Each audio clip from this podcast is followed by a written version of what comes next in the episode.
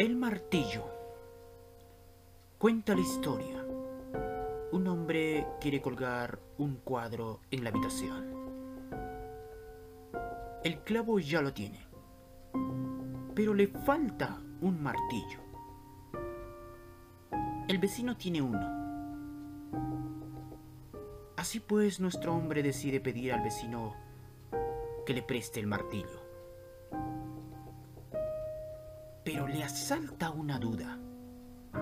¿Qué? ¿Y si no quiere prestármelo? Ahora recuerdo que ayer me saludó algo distraído. Quizá tenía prisa. Pero quizá la prisa no era más que un pretexto. Y el hombre abriga algo contra mí. ¿Qué puede ser? Yo no le he hecho nada. ¿Algo se le habrá metido en la cabeza? Si alguien me pidiese prestado alguna herramienta,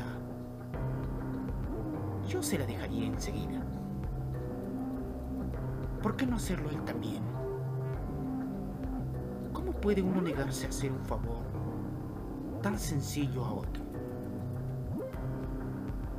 Tipos como este le amargan a uno la vida.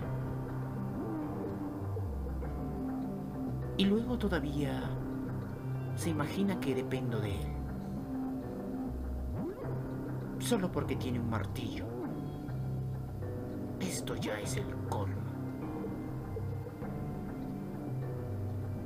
Así pues, nuestro hombre sale precipitado a casa del vecino.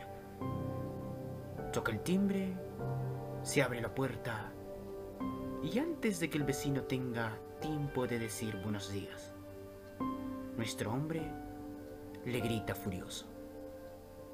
¿Qué desea usted con su martillo? Estúpido.